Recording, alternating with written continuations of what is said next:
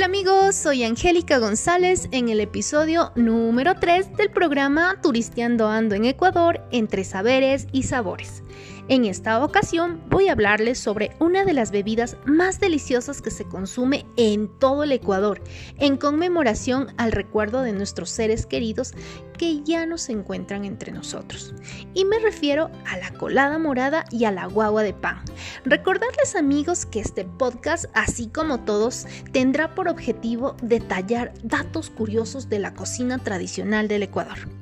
Y sin más preámbulos, debido a que hemos iniciado con el mes de noviembre, les comento que en estos días nos encontramos celebrando una de las lindas tradiciones que se remonta a las culturas precolombinas, y me refiero a la celebración de los difuntos, que a su vez está relacionada con la época de cosecha y de siembra, sinónimos de vida y muerte para los pueblos ancestrales, principalmente para la cultura indígena que se encuentra en la Sierra del Ecuador, y que ahora todos recordamos el día de nuestros difuntos, visitando los cementerios y a su vez degustando de la colada morada junto a una guagua de pan. Estos tres elementos que acabo de mencionar han sido parte de una celebración andina llamada Ayamarcaquilla,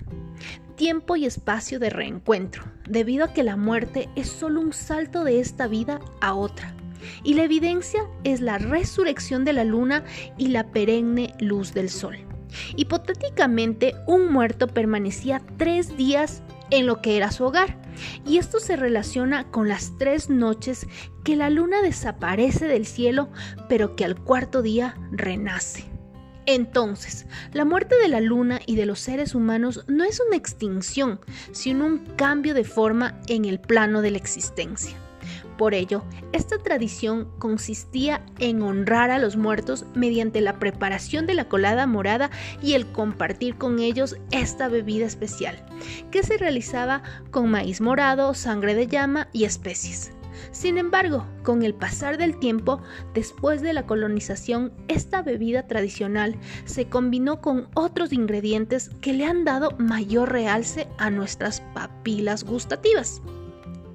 Es así como la mezcla en una infusión entre panela, canela, pimienta de dulce, clavo de olor y el ispingo además de las hojas de cedrón, naranja, arrayán, hierba luisa y sangorache, han permitido darle el realce a esta infusión,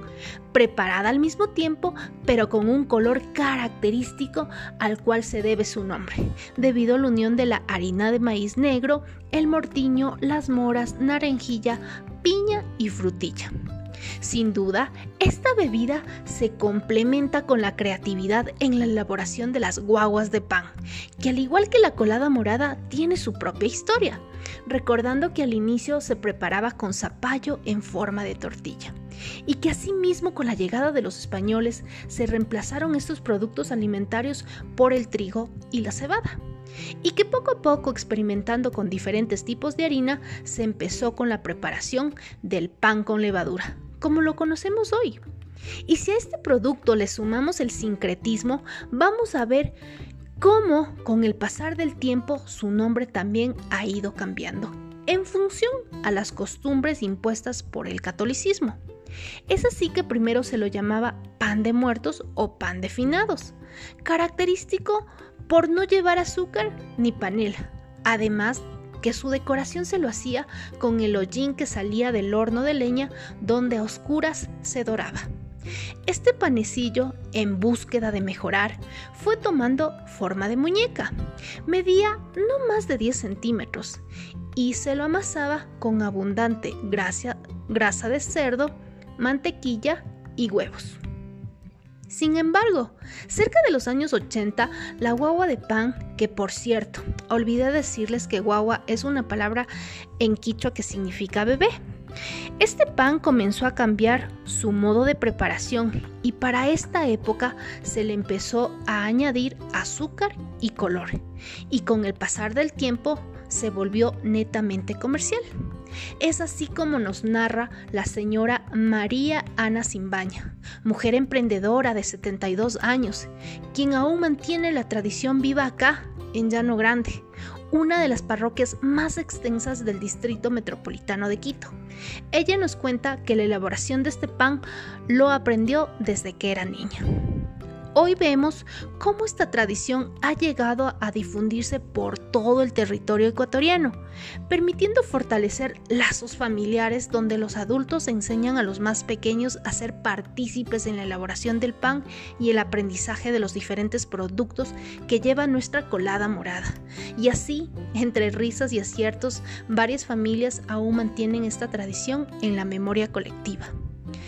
En estos casos, amigo,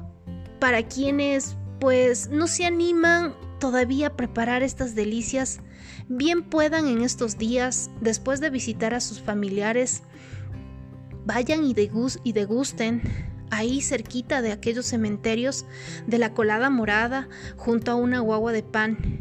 Y para quienes nos visitan Ecuador y que lamentablemente no es noviembre, les comento que acá en la ciudad de Conocoto en el Cantón Quito o en la parroquia de Atocha, Cantón Ambato, se prepara esta delicia los 365 días. Bueno amigos y amigas, les invito a seguir mi programa Turisteando Ando en Ecuador entre saberes y sabores. Ahora les dejo porque se enfría mi coladita morada y mi guagua de pan. Con mucho gusto y cariño se despide Angie González, en esta ocasión desde la parroquia de Conocoto en el Cantón Quito, Ecuador, Sudamérica.